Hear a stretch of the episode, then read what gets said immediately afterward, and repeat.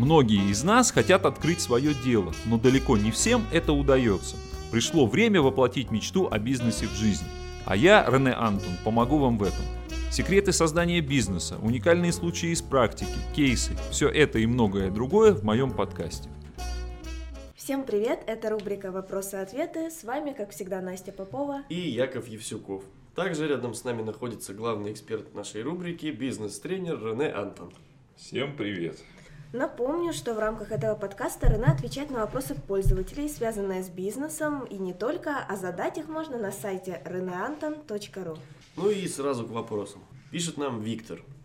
Мне сегодня с утра пришло письмо из налоговой, и написано, что у меня есть долги по налогам. Но я-то точно знаю, что долгов нет. Ошибка в базе или, может быть, я чего-то не знаю. Как это проверить?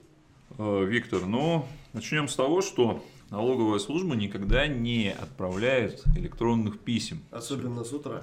Да, особенно с утра. О том, что у вас есть э, долги по налогам. Э, и, собственно, это говорит о том, что с вероятностью 100% это мошеннические рассылки. При этом э, очень часто они приходят с домена налог.ру, ну не совсем с домена, а просто прописан этот домен там, в названии да, почты. Она на самом деле приходит с какого-то левого адреса, но вам кажется, что это письмо с домена налог.ру, в котором сообщается там, о наличии определенных задолженностей по налогам но там разные дальше вариации развития событий, там иногда их предлагают оплатить, например, там на WebMoney или на Яндекс деньги куда-нибудь эти налоги, либо, например, открыть какой-нибудь архив экзешный, соответственно, скачать какую-нибудь программу себе на компьютер, ну и так далее. То есть всякие интересные штуки. Это, конечно, мошенничество. Там могут не только о задолженности по налогам писать, могут о предстоящих налоговых проверках, о каких-то незаполненных, неправильно заполненных платежных документах, о неправильных кодах КБК, якобы вы налог оплатили не туда, или вы оплатили налог там за кого-то. Запомните, налоговая служба использует традиционные способы извещения э, граждан о неуплаченных налогах, а именно никакие. То есть у вас просто будет заблокирован счет а, в какой-то момент, и вы поймете, что вы не можете работать. Проверить, наплачены ли у вас налоги или нет, а, это ваша задача. Этим может заняться там, ваш бухгалтер или кто-то. То есть можно запросить акт сверки с налоговой службы о том, какие налоги у вас уплачены и нет ли задолженности по налогам.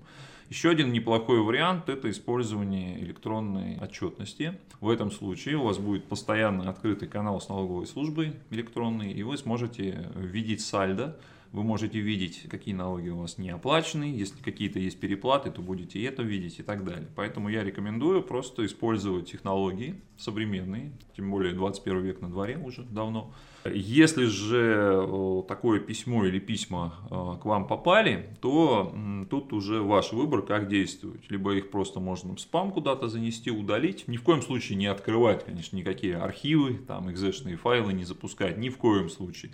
А, лучше даже вообще такие письма не открывайте, а удаляйте их. Можно обратиться по телефонам доверия в, там, в территориальные органы налоговой службы, конечно, известить об этом налоговую службу, но я думаю, что им на самом деле особого дела до этого нет. В лучшем случае вам скажут, что это мошеннические письма, то же самое, что сказал я. Поэтому, ну, мне кажется, просто надо быть осторожнее. И поставьте да. хороший антивирус тоже. Лучше звоните сразу нам. Да. Вот. Следующий вопрос задает Валентина Михайловна. У меня свое ИП. Занимаюсь ремонтом. Недавно купила машину, теперь доставляю стройматериалы до места. Надо ли из-за этого регистрировать новые коды деятельности?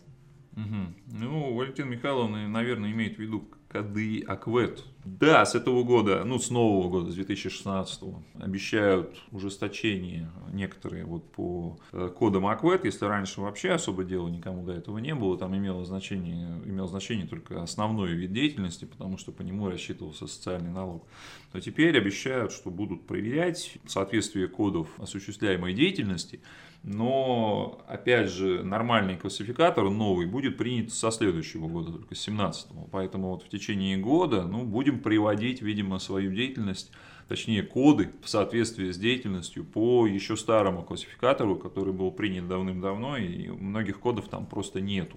Задача довольно непростая.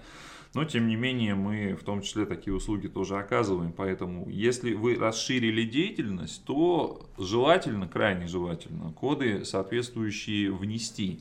Для этого надо известить налоговую службу. Есть два варианта внесения. Это вносимые в учредительные документы да, или невносимые. Если у вас в уставе прописана такая фраза, как там иные виды деятельности, не запрещенные законом, ну, вам разрешены, то в устав можно такие изменения не вносить, потому что устав вообще по умолчанию нормальный, э, позволяет э, оказывать любую деятельность. Если же у вас в уставе прописана деятельность четко и не прописано, что иная деятельность разрешена, то желательно внести тогда и в устав тоже изменения. Если же в уставе э, такая фраза есть, тогда можно только в выписку вносить. Но там разные способы внесения, срок э, один и тот же, там немножко процедура по разным формам это все подается. Э, я сейчас в деталях рассказывать не буду, это можно будет, соответственно, потом при подаче изменений уже решить.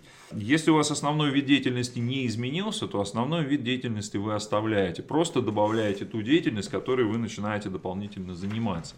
Если же у вас кардинально деятельность поменялась, и тот основной вид, который у вас был, вы уже не эту работу не, не осуществляете, то лучше сменить тогда основной и установить ту деятельность, которая для вас является приоритетной качестве основного кода деятельности. Я думаю, что есть некоторое время для того, чтобы это сделать, но в долгий ящик эту процедуру лучше не откладывать. Если же вопросы остаются, то, пожалуйста, можете обращаться в берега Невы, мы вам все расскажем в деталях, что нужно делать. Да.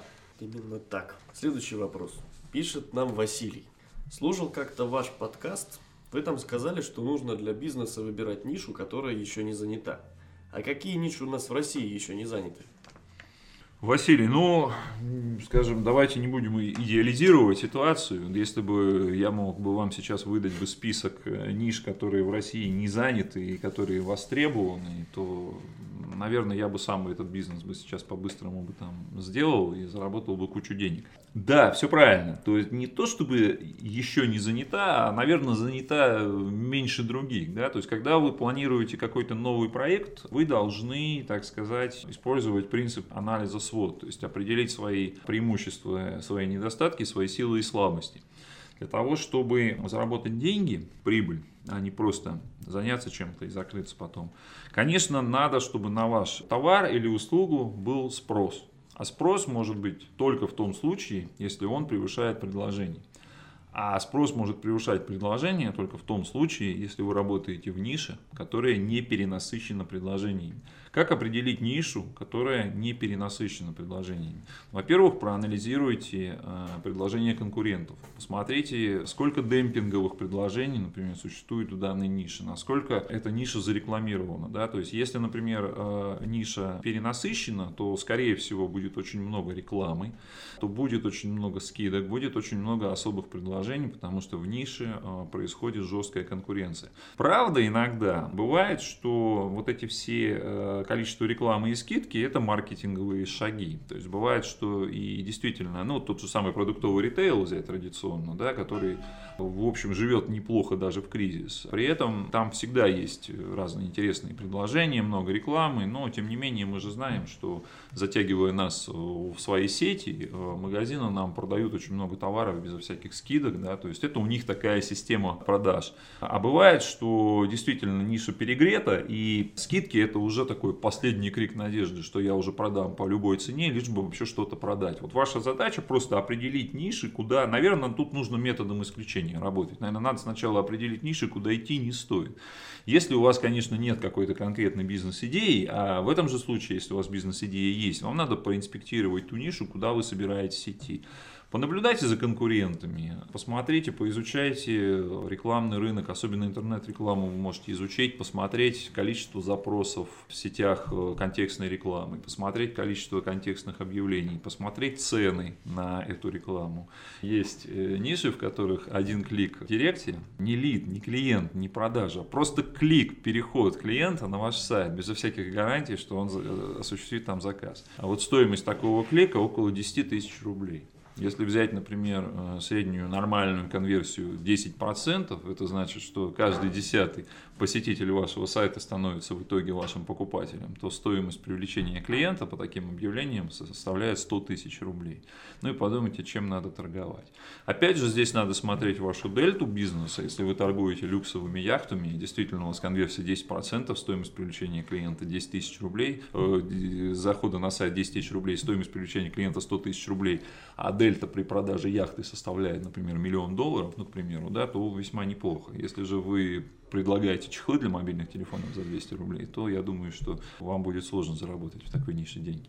Поэтому надо анализировать все факторы, не только количество конкурентов. Да, просто здесь ведь в чем сложность вообще маркетинга составляет? Что с одной стороны количество конкурентов говорит о том, что ниша перегрета, с другой стороны мы делаем выводы, что, видимо, это интересное направление, раз туда все идут, раз там все работают, как-то еще сосуществуют друг с другом, видимо, там можно заработать деньги. Поэтому, Василий, ну такого простого ответа на ваш вопрос не получилось. Видимо, это произошло по той причине, что такого ответа просто не существует. Если было бы все так просто, то ну, у нас бы не было бы проблем вообще с нерентабельностью бизнеса. У нас бы четко бы человек бы просто выбирал бы для себя свободную, незанятую нишу со сформиров... сформировавшимся спросом. Просто приходил бы туда, там за месяц бы зарабатывал какие-то хорошие деньги безо всяких рисков и так далее. И все было бы очень просто на самом деле. Но так в жизни не бывает. Потому что даже если такая ниша новая образуется в какой-то момент времени, туда сразу же быстро-быстро набегают конкуренты.